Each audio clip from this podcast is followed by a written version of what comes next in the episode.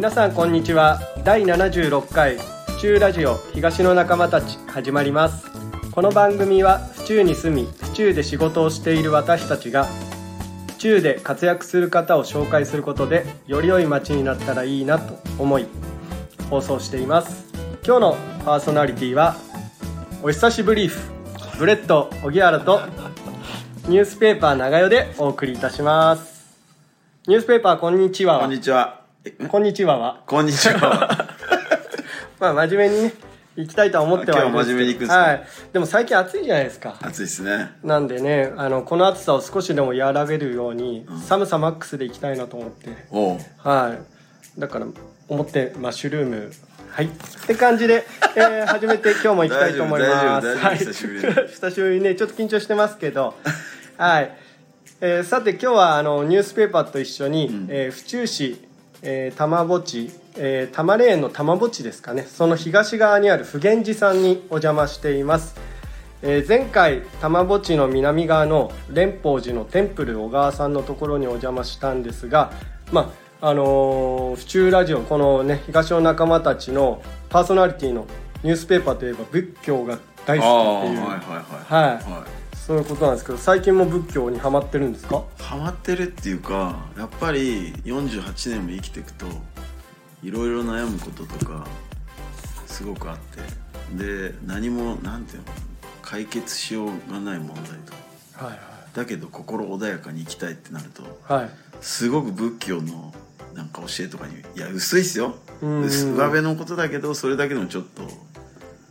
安心してこう心が穏やかになるって経験があったからはいはいはい。すごく今日楽しみです、あ本当ですか？はい、そうですね。まあいろいろ今日はあのーここね普賢寺でのまあ小野さんに来てもらってるんでまあいろいろね学ばせていただこうかなと思ってます。はい。はい、では早速紹介したいと思います。普賢寺で住職をなさっている小野上官さんです。こんにちは。こんにちは。こんにちは。では簡単に自己紹介まずよろしいですか？はい。えー、もみじが丘にある普賢寺の住職をします小野上官と申します。えー、寺で、えーカフェを行ったりですね、えー座禅をしたり、えー、あとまた写経営をしたりですね、えーヨガをしたりということで地域に開かれたお寺を作ろうと今目指して精進しておりますのでどうぞ皆様遊びに寺に来ていただければなと思いますどうぞよろしくお願いしますはいよろしくお願いしますえーまずまあ小野さんに聞きたいのがなんでえっ、とまあここ普賢寺で住職をなさってるかまあんどういうきっかけでなったんでしょうかね。はい、あの実は私でこの寺の43代目の住職でございまして、はいはいはい。まあ、父も、えー祖父もこの寺の住職で、えー日本の仏教っていうのは明治以降はまあ世襲制が基本となりましたので、まあ、私も生まれがこの寺というところでで一人っ子でも、えーありましたので、まあ、順当にというかですね、えー私自身も僧侶になりたかった。あーということもあって、えー僧侶となって、えー住職になったということです。うそうまだ小野さん若いですよね。はい、今年でね。37になります。そうですよね。まあここら辺の、まあ、お寺さんいっぱいありますけど一番若いそうかもしれないですね。はい。大体住職になるのは50ぐらいがほとんどかなと思いますね。えーいやでまあいろんなことも、まあ、さっき言ってましたけどいろんなことやってましてまあフェイスブックを見る限りまあえー、と最近でいうとカフェテラスはいを6月にオープンされたっていうことで、はいまあ、実はあの私あのブレッド・オギアラと、まあ、つながったのがこのカフェテラスがきっかけで。はい、でうちの食パンを、えーホットサンドで、はい。はい、使っていただいてるっていうことで、はい。まあ、その、まあ、オープンのきっかけだったりあの、ね、カフェテラス普賢寺、まあ、これに至るまでのちょっと、まあ、経緯をちはい。ょっと教えていただけますか、あありがとうございます。実は私自身ずっと僧侶というわけでもなくて、えー卒大学卒業後は、えー一般企業に就職しましてで、えー起業もしたりしてですね。でそこの一番最初の事業が寺カフェだったんですね。で寺カフェをするっていうことはまああのなかなかこううん東京とかだと寺に入りにくいという状況がある、京都とか奈良の観光寺院はあ普通に入れると思うんですけど結構あの日本に東京には寺がたくさんあるのになかなか入りづらいという状況があったと思うのでまあそれで人が集まりやすいとか入りやすい場所ってどうだろうなと考えた時にカフェが。えー、それが一つの打ち手かなと思いまして寺でカフェをやって皆さんに、まあ、お寺に来てもらう。そして、えーまあ、仏様とか仏教に触れていただく、ね、こういうことによって、えー、今本当に忙しかったり、えー、心が、えー、大変なような人たちがたくさんいると思うのでそれの一助になればなというふうに思って寺カフェを始めてで自分の寺の、えー、住職にもなったんで少し落ち着いたんで、えー、うちの寺でも寺カフェしたいなということでオープンいたしました。そう実はね今この普賢寺さんで収録してるところがここまさにこのカフェテラスの場所でさせてもらってるんですけどあの普段はここは、えっと、控室みたいそうですね、はい、今までは土日やはりこう法事ですね。あの会期法要、うん、えー、をするのでお檀家さんの、えー、休憩場所とかになってたんですけどもあんまりやはり平日というのはいらっしゃらないし法事もないので、使わなかったので、えー、そこをまあ大体今月水も金ですけれども、うん、平日カフェとして、えー、オープンしている。そんなような場所になってます。まあ、有効利用してまあなんていうんですかねやっぱりこう来てもらえる方足を運んでくれる方をちょっと増やしてどんどん活気をつけていこうっていうことなんですかね。そうですね。はい。はいかりました。まあ、ぜひ、あの、ちょっとメニューがいろいろあって、はい。ね、あの、これ全部手作りですもんね。はい。はい。まあ、えー、ホームページ等で確認できますよね、これ。先生、まだホームページができてない。ホームページがまだできてないんですけど。ああのー、インスタはい、インスタや、あと、ブーランジュリテレビ版にあのー、広告、あのー、チラシも置いてありますんで、もしよかったら確認してみてください。お願いします。はい。じゃあ次のちょっとお題なんですけど、はい。まあ、フェイスブック先ほども、まあ、見る限りあのいろいろ小野さんってあのいろいろ活動してまして そう。まあ僕がびっくりしたのがあのインドまで修行に行ったりしてるっていう、はい、修行というかはい、はい、行かせていただきました。どういうきっかけでインドまでっていうまあ仏教なんですかねこれは。そうですね、はい、あのプライベートの話なんですけれども、えっと3月に、え第3子が生まれまして、で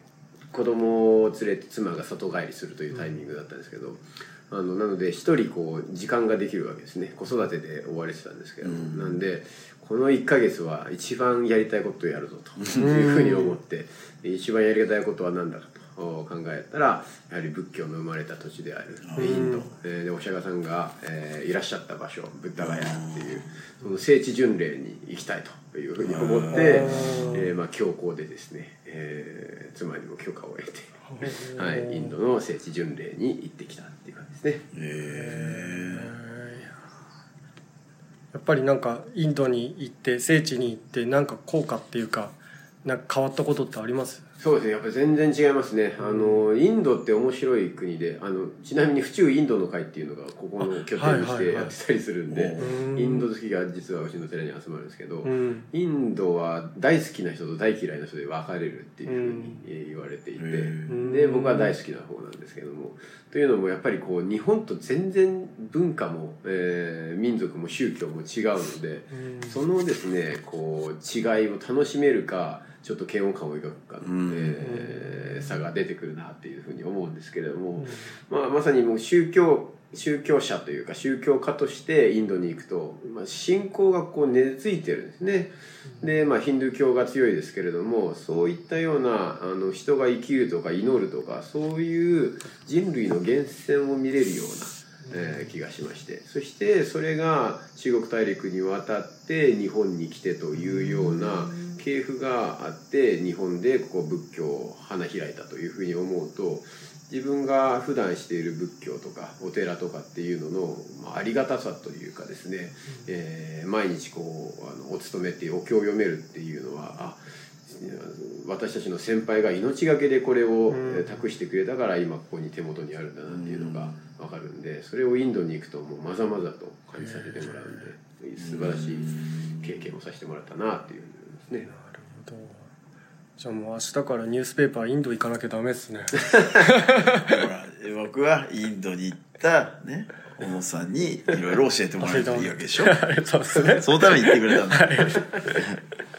そうなるほどじゃあ次にすみません聞きたいことがあってあの、はい伊崎の竿飛び修行っていう、はいはいちょっと僕動画で YouTube で見させてもらったんですけど、はいすごいんですよ。琵琶湖でしたっけ？琵琶湖あれです。はい。のちょまあ島があってそこに竿が1本ビューッと15メートルぐらいですかね。そうですね。20メートルぐらいこうビューッと竿があってそこをお坊さんが一人で歩いていくんですね。うん。で皆さんの願いを託しながらこう歩いてって、えー琵琶湖に飛び込む高さでいうと。78メーター。78メーターのとこ飛び込むんですよ。マジで？結構怖いよね78メートルめちゃめちゃ怖いです。だからオリンピックでねいろいろ飛び込みの プール。あああいう感じです。ああいう感じで飛び込んでいく、くそれについてちょっと聞きたいなと思って。あはい、ありがとうございます。まあその伊崎の竿飛びって言われてるのが伊崎寺という寺なんですね、うん。そこの竿が出ているところでそこの、えー8月1日は、えー大きな行事が毎年あってそれがまあ竿飛びというところなんですね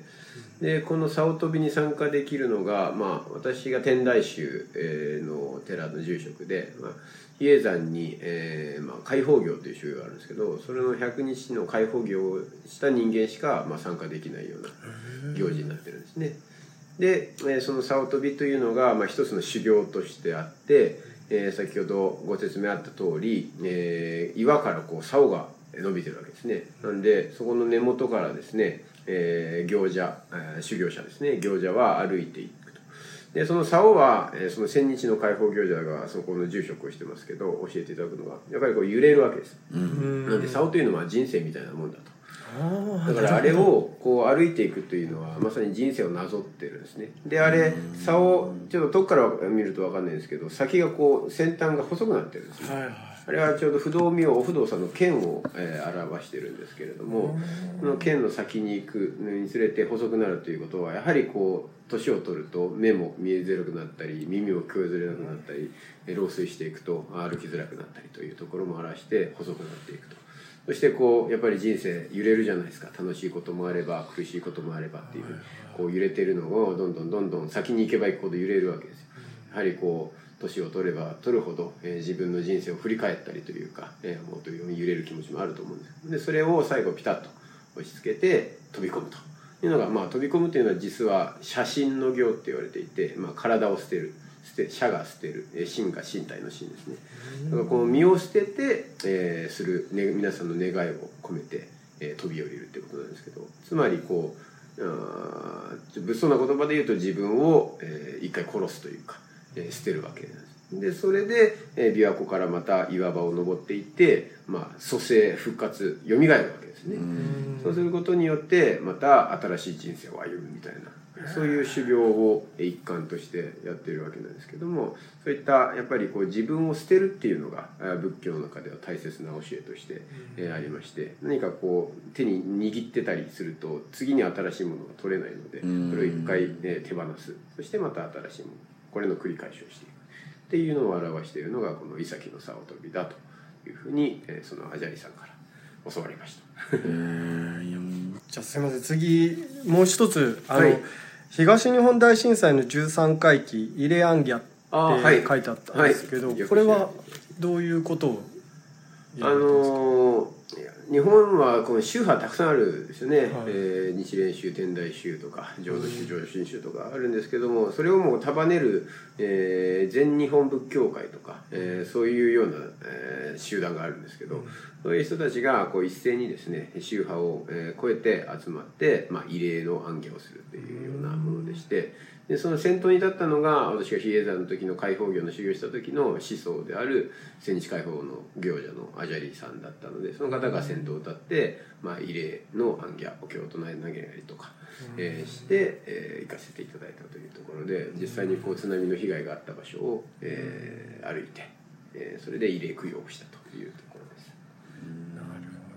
話聞いてるとインド行ったりね伊崎行ったり 東日本でねあのいろんなところにやっぱ飛んでね。あとまあ、ここね普賢寺さんでもいろんな行事があったりして、まあ、ちょっと時間ないんで一応寺ヨガだったり日曜の寝る前座禅、はい。うん、とかあとコロナ前とか和菓子教室などもやられたって。はい。うんちょっとカフェも軌道に乗ったら月1とか、そういうので先生ともまだつながりありますんで、ん。教室も開いていきたいなと思ってね、もうここに来れば、まあね、いろんな楽しめるっていう言い方が合ってるのか分かんないですけど、はい。ね、そそういう場にもなってるんで、まあ、いろいろこうか、ね、これから変わっていくこの変化が楽しみなそうですね。寺ですよね。ね。はい。すいません。ちょっとねまだまだ聞きたいんですけどお時間がなくなってきちゃいまして、まあ、リスナーさんにだけ一言お願いいたします。あはいありがとうございます、えー、もみじが丘2丁目にあります普賢寺ですのでこれからどんどんいろいろあの皆さんに、えー楽しんでいただけるような行事だったり、まあ、イベントを、えー計画していきますのでぜひですねお立ち寄りいただきまして一緒に、まあ、あの楽しい人生を過ごせればなというふうに思っておりますので遊びにいらしてくださいはい、ありがとうございます。小野さん、あの東の仲間たちになっていただけますでしょうか？流させていただければはい、ありがとうございますありがとうございます。では、えー第76回東の、えー府中ラジオ東の仲間たちこれで終わりたいと思います。ありがとうございました。ありがとうございましたありがとうございましたさよならっきょこの番組は原田工務店ユーカリホームバーバー目覚み読売センター府中第一ブーランジェリーテールビバンの協賛でお送りしました。